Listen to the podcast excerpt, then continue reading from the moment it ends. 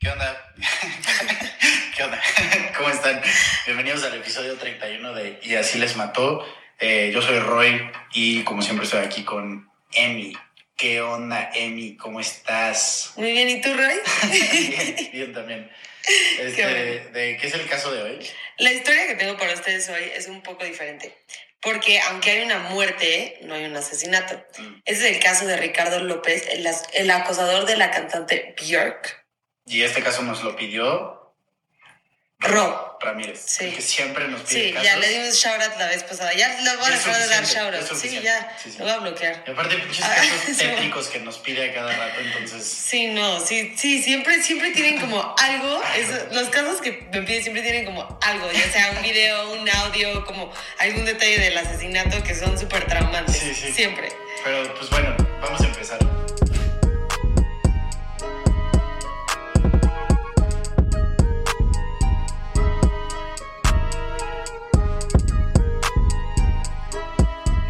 Ricardo López nació el 14 de enero de 1975 en Uruguay, pero poco después de su familia, poco después su familia y él se mudaron a los Estados Unidos en busca de pues, mejores oportunidades, Oportunidades. económicas. ¿A Miami o a dónde?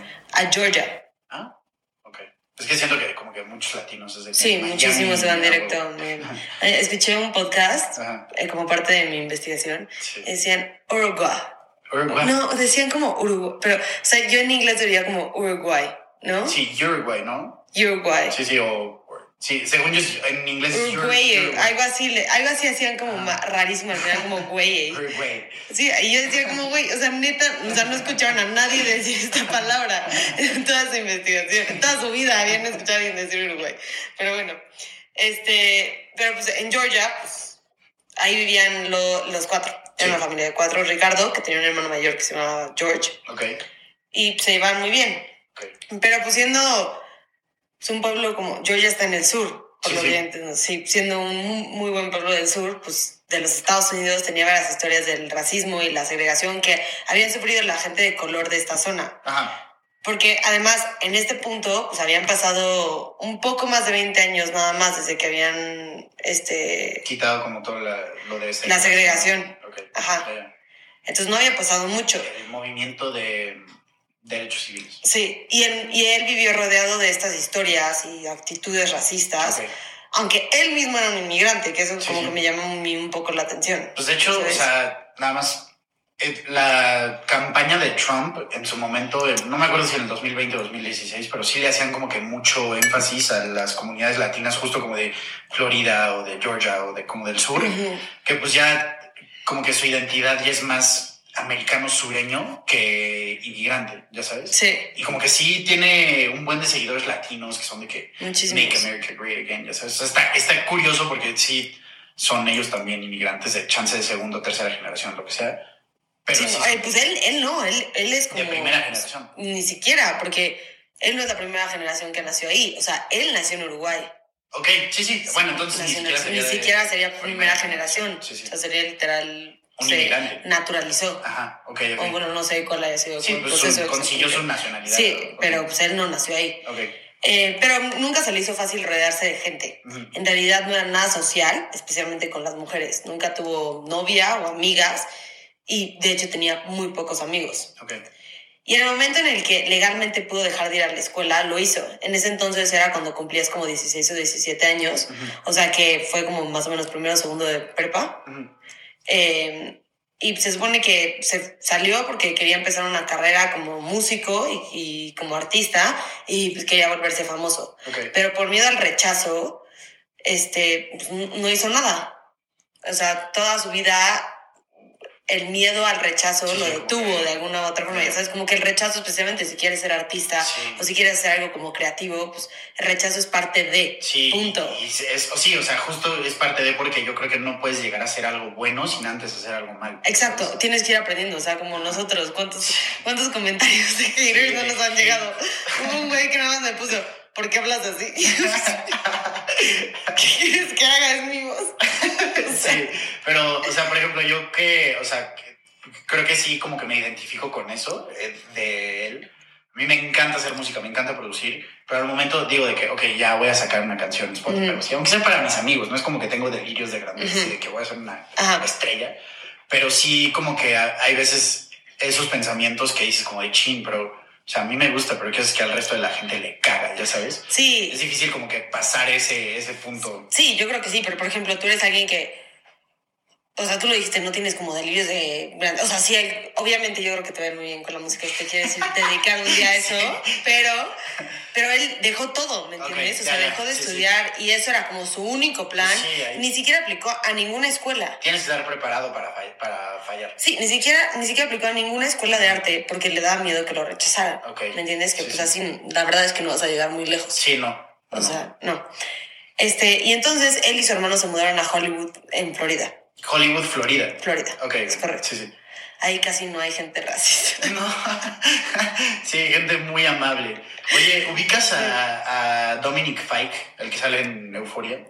Eh, sí, espérate, ¿cuál es? El novio de Hunter Schafer. Ah, sí, sí, me encanta. ¿Pero ¿Qué Él- pasó hoy? Él es de, no, él es Ah. de, de Florida, de, Hollywood, justo, Ajá. y también es de familia inmigrante. O sea, sus Ah, ¿en papás son, son filipinos. Ah, ¿neta? Sí, sí.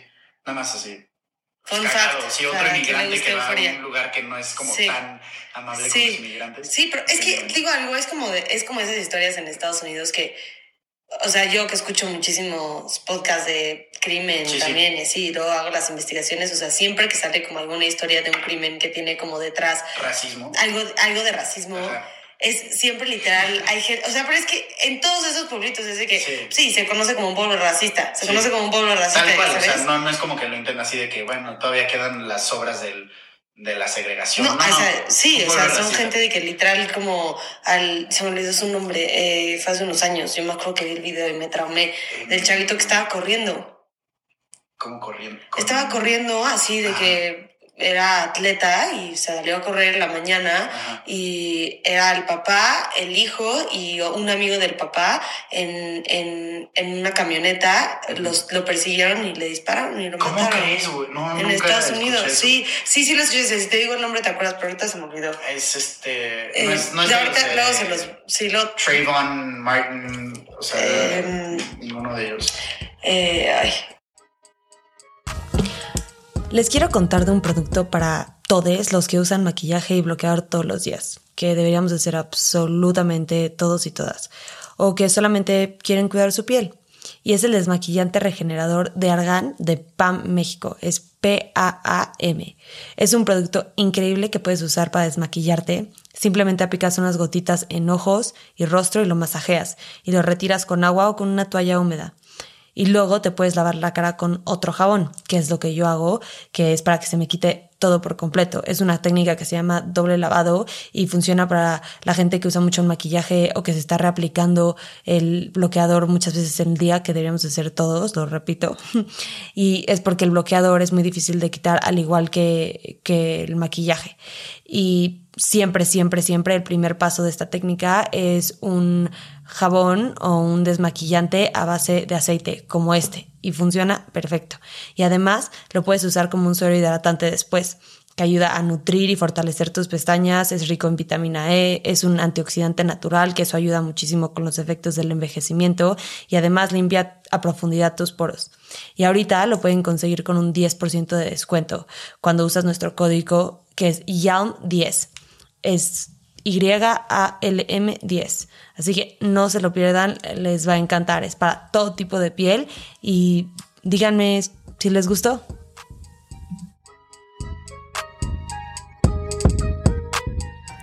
Ya encontré el nombre, se llama Rosemary Berry. Ah, ok, ok. Y esto pasó en 2020. Sí.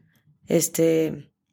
Sí, no, ese fue un caso horrible. Además, justo ahorita, como que siento que con toda, o sea, toda la gente como tiene celulares y pueden grabar Sí. y todo, o sea, ya vemos tantas cosas En tiempo real. en tiempo real Sí, y tantas sí. cosas que como que sí, de una parte como que siento que el público tiene que saber eso, pero no sé si lo tengamos que ver, ya sabes, porque sí, llega a ser muy traumático. Sí, sí, es, es otra manera como que de, de procesar la información de noticias y todo eso. Nosotros literalmente ya vivimos como al día y, y vemos todo, ¿sabes? O sea, siento que antes cuando pasaba algo, como que lo escuchabas y chance lo leías y dices, no manches, qué feo. Sí, pero, Pero- y, y ya. Sí. Ahorita Sí. ya pues, sabes todo. Sí, no sé si te no- nos deshumanice un poco.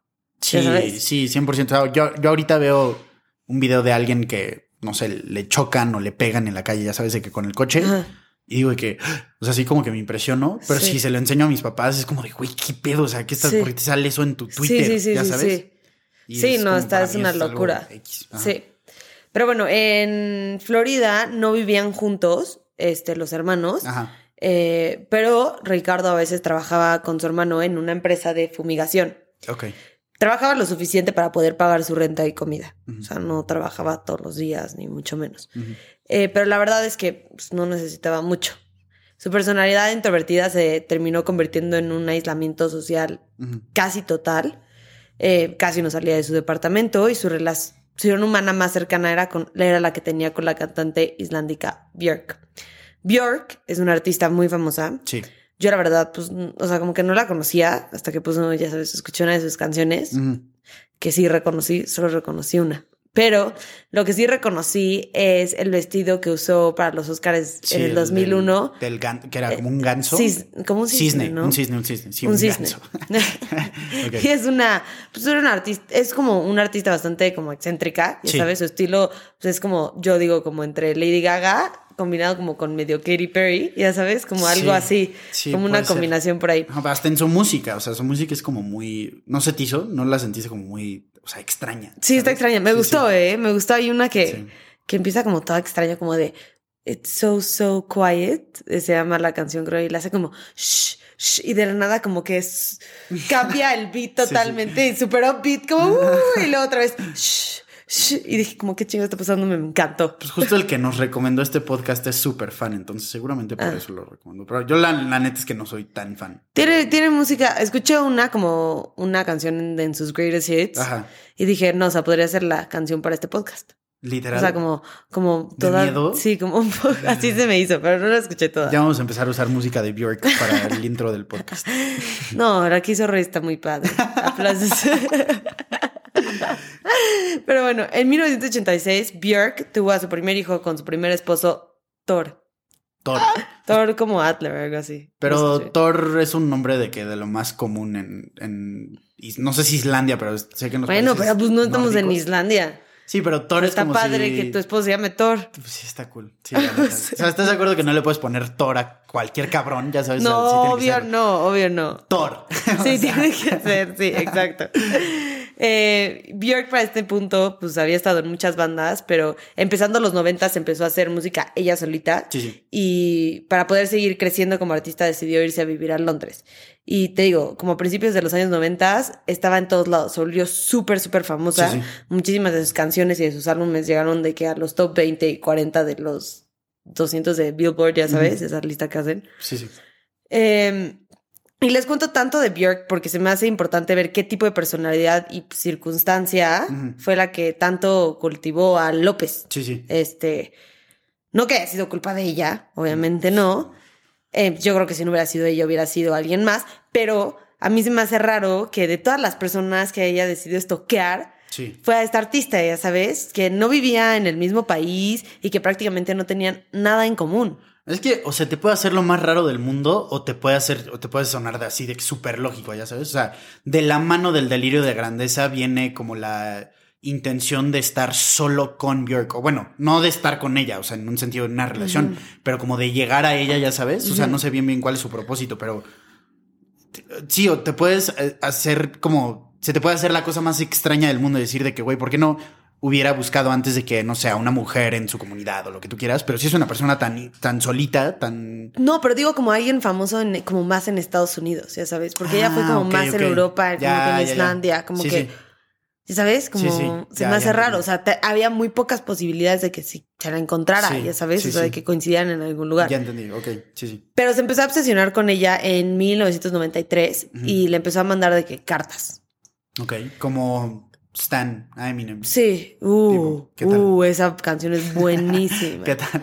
No, no, no, no, qué darks. Pero bueno, en su cabeza él pensaba que por obsesionarse, de alguna manera la iba a traer e iban a acabar juntos y se supone que él piensa que deberían de estar juntos, que es como destino, que, se te tienen, que se tenían que encontrar en algún punto porque eran perfectos el uno para el otro. Ok. En su cabeza la amaba, la quería cerca. Su fantasía era poder tocarla y cuidarla y abrazarla y ser visto por ella. Ok. Ok. Sí, sí. Pero obviamente esto no era amor, era obsesión. Sí, sí. Y, pero bueno, en 1993 empieza a escribir un diario. Un diario que para el final de su vida iba a tener 800 páginas. Madres. O sea, sí 800 le dedicaba, no era como de que escribía un parrafito por No, día, no, no. Five Minute Journal no Sí, era. sí, no.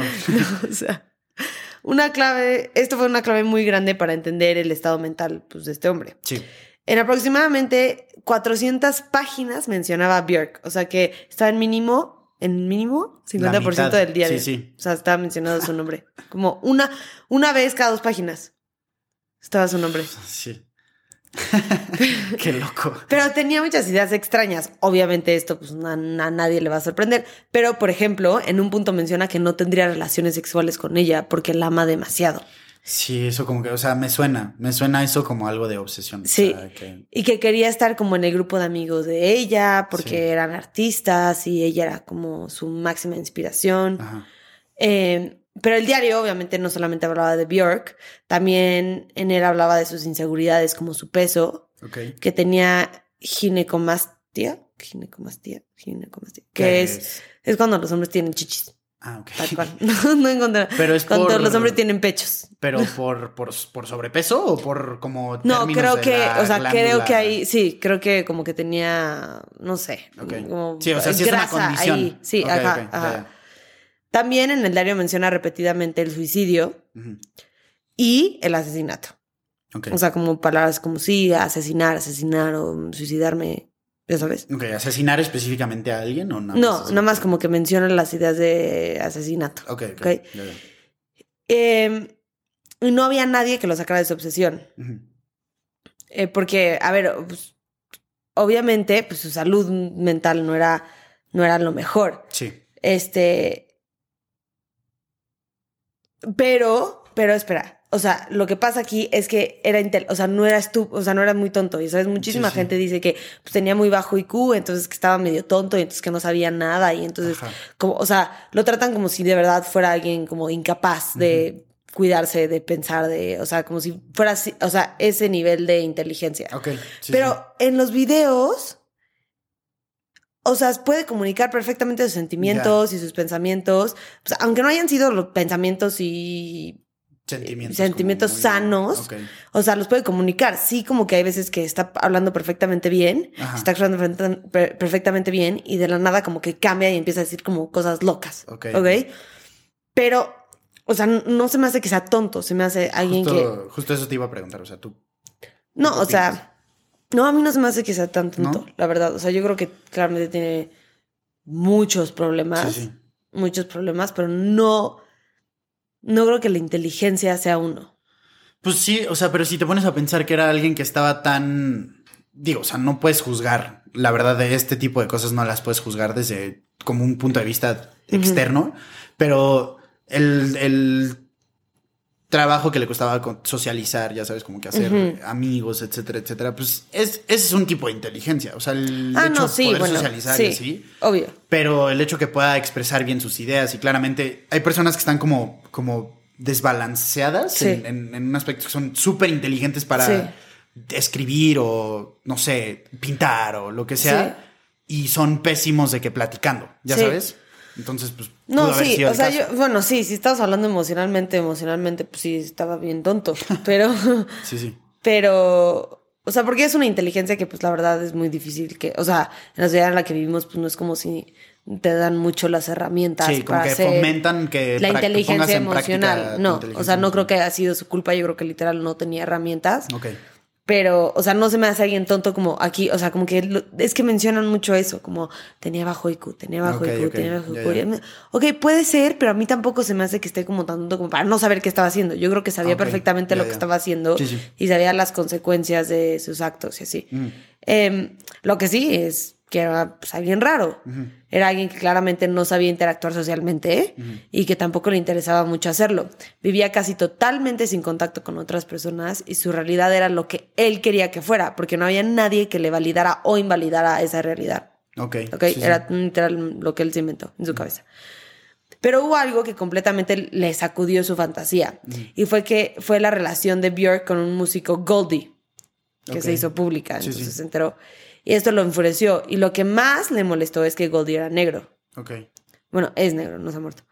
Como les dije al principio del episodio, él creció rodeado en un lugar donde el racismo había sido muy fuerte y que seguía impregnan, impregnan- o sea, muy impregnado en Sí. la sociedad. Madres, iba a decir otra palabra. Pero para este punto, pues ya había cambiado su formato de, de diario escrito Sí, a un video diario. Ok. Entonces era como un tipo blog en donde se grababa pues, siendo yo creo que, o sea, es que yo creo que era como su única oportunidad para hablar y expresarse, porque como no interactuaba con gente. Sí, sí. Y sí, ahí ex- expresó su odio hacia Björk y Goldie y usó varias palabras racistas para describirlo. Eh, el diario empe- lo empezó el 14 de enero de 1996, el día de su cumpleaños, cumplió 21 años, ese iba a ser su último cumpleaños. Y la verdad es que se ve mucho más grande, en mi opinión. Tú, Sí. tú viste como... Alcancé a ver unos pedacitos del Sí. video, sí se ve, pues está pelón, ¿no? O sea, O sea, siento que tenía como mínimo 26. sí, quién sabe. Sí se ve, o sea, se ve mucho más grande, 21, eso sí. Sí, vamos a subir algunas fotos en redes sociales para que ahí lo vean. Pero sí, a mí se me hizo que sí se veía Sí. mucho más grande. Acabadón. Sí. Acabador. Pues sí, está pelón. O sea, yo lo digo porque está pelón, más bien. Y está pelón. Pero los no, el 21. pelón fue literal solamente ese día. Ah, o sea, se rapó. Ah, fue el último día. Ah, ok, ok. No, Pero bueno. lo demás tenía pelo, pero Se sí, se, sí se veía más sí. grande, según yo. O sea, no se veía de 21. Según él, este diario se iba a tratar más de su arte y de su vida, pero pues es claro que es el- su único entretenimiento Sí. y es lo único que lo distrae de su soledad.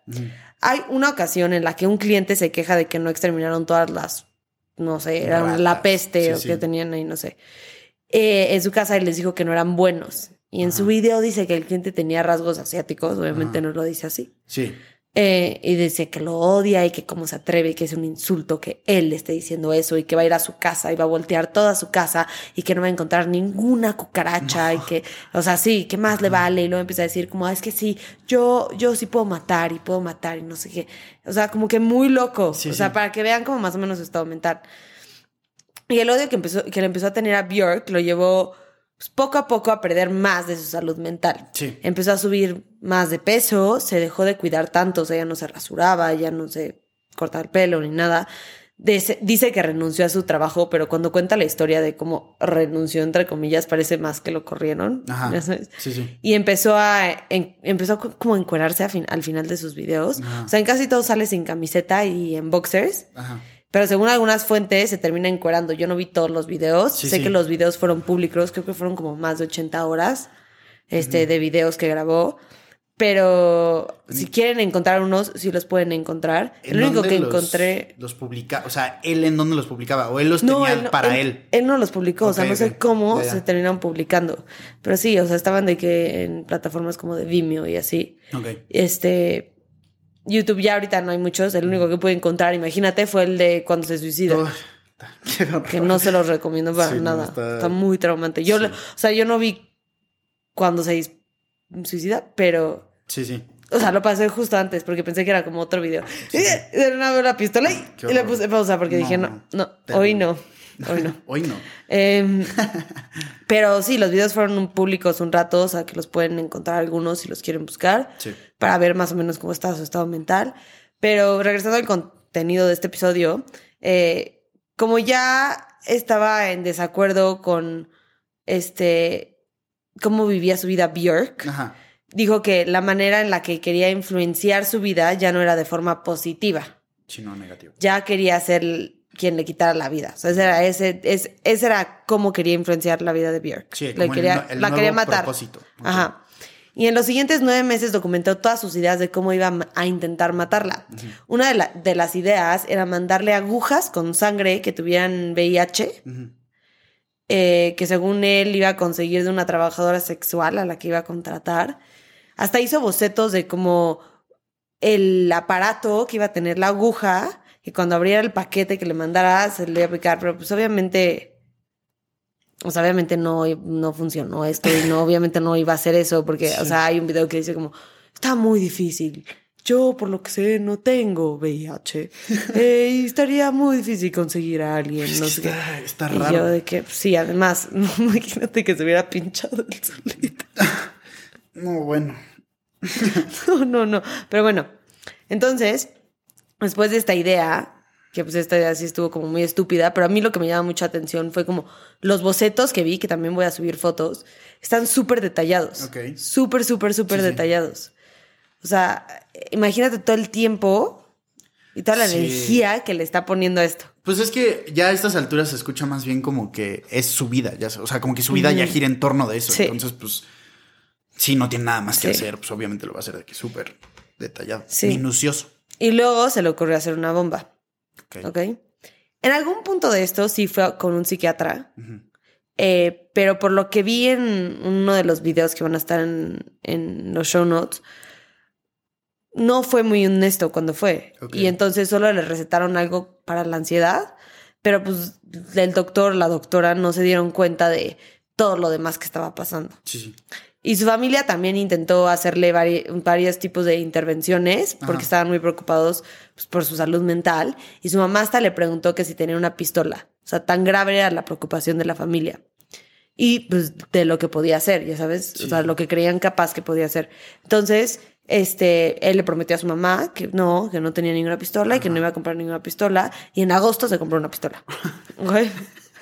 Lo contaste muy chistoso, perdón que me reí justo ahí. O sea, pero pues es que sí. o te sea, faltan como los efectos especiales del show de Larry David, el de ya sabes. Pero, perdón, no está, no está chistoso, claramente, pero Pero bueno, Sorry. todavía no sé.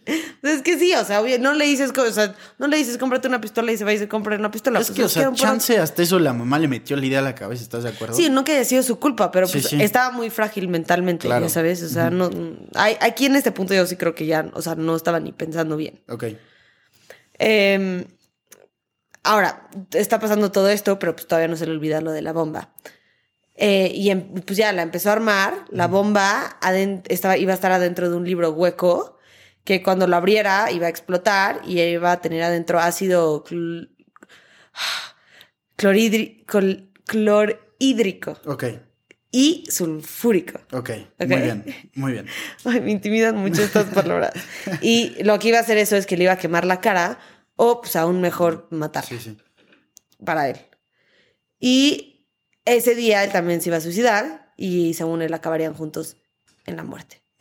Y el día 12 de septiembre de 1996, cuando acabó la bomba, la llevó a una oficina de correo, la mandó a la casa de Björk en Londres y con él se llevó una pistola por si es que el guardia de, la de seguridad o policías lo cachaban de que llevaba una bomba Sí, sí. y entonces en ese caso se iba a suicidar.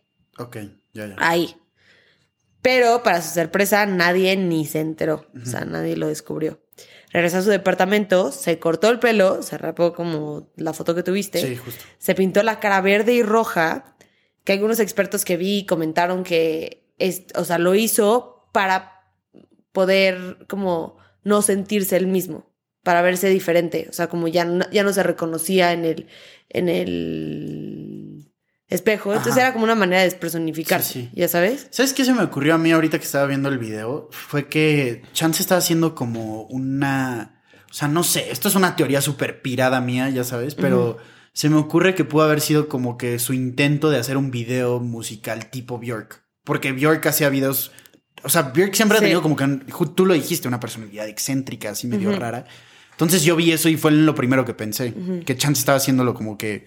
En, en como que idolatrando a Björk, como en- Pues, en, o sea- homage, ya sabes. En- o sea, tenía la música de ella puesta. Ok. Eh, luego puso también una cartulina atrás de él que decía Best of Me, que es el nombre de una de las canciones de Björk. Este eh, puso esa canción, empieza como a hiperventilar así. Y se acaba la canción, agarra la pistola, se la mete a la boca y se dispara. El chiste de la cartulina Ajá. es que o sea, toda la sangre se quedara en la cartulina y que eso era como, lo mejor de él era su sangre. Ok. O sea, Sí, eso, sí. Es lo, eso era como lo que quería hacer. Pero pues, no salió sangre, solo se cayó al piso. Y ya. No lo encontraron. Todo esto se grabó. O sea, imagínense que todo eso se grabó. Pero no lo encontraron hasta cuatro días después por el olor y porque parte de su decomposición, Ujú. o sea, de su cuerpo, se estaba filtrando al departamento de abajo. No, qué horror. Como, como los cuerpos de Dahmer también. Sí, pero todavía no se les olvide que hay una bomba camino a Londres, ¿ok? Todo, Todavía está la bomba viva por ahí. Cuando los investigadores vieron sus últimos videos, lo encontraron, encontraron el cuerpo, vieron Cuatro que- días después. Sí, vieron que estaba grabando, vieron el video y pues ya se enteraron de todo lo que estaba pasando. Se comunicaron con la Policía Metropolitana de Londres, Muy bien. Scotland Yard, Sí. quienes encontraron el paquete un día antes de que No, fuera bueno. entregado a Björk. Pero, o sea, ¿tú crees que...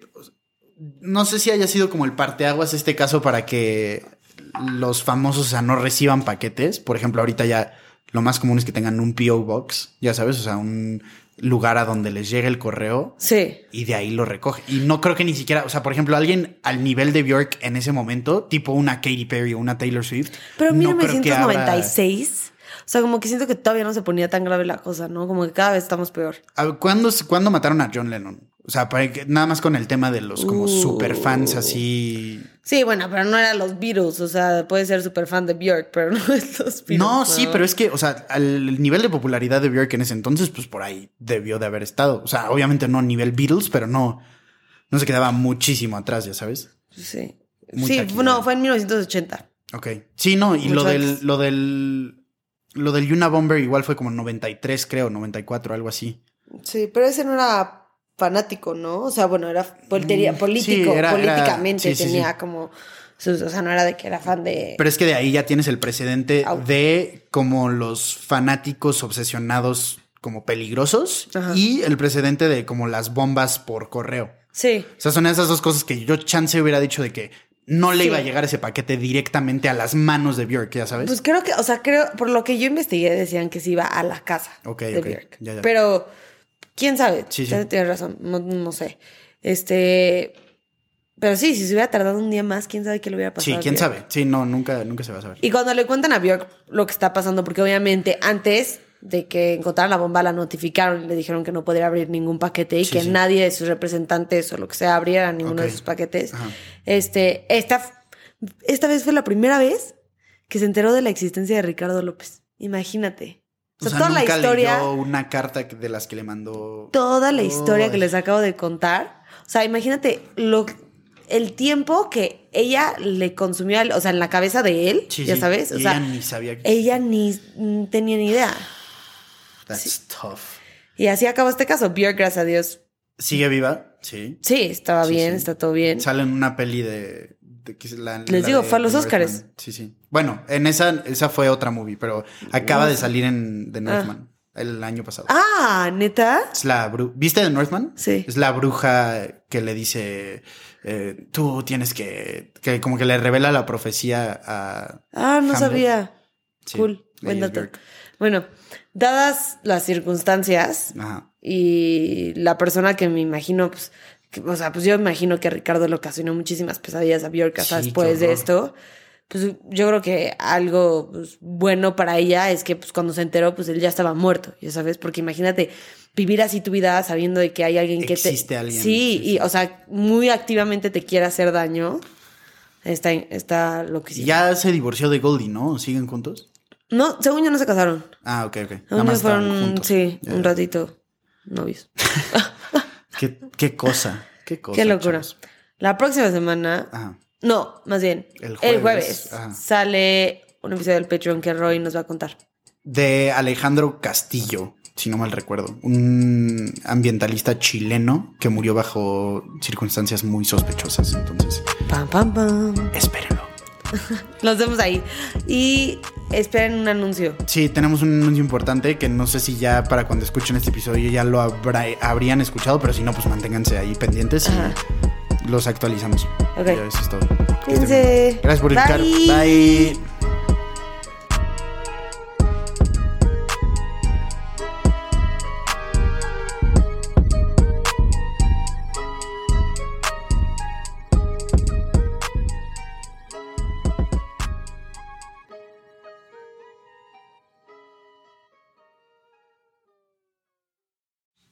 Acuérdense que nos pueden encontrar en redes. Nuestro Instagram es YALM Podcast, nuestro Twitter es YALM Pod y nuestra nueva página de Facebook es YALM Podcast, en donde se encuentra el grupo Investigadores YALM.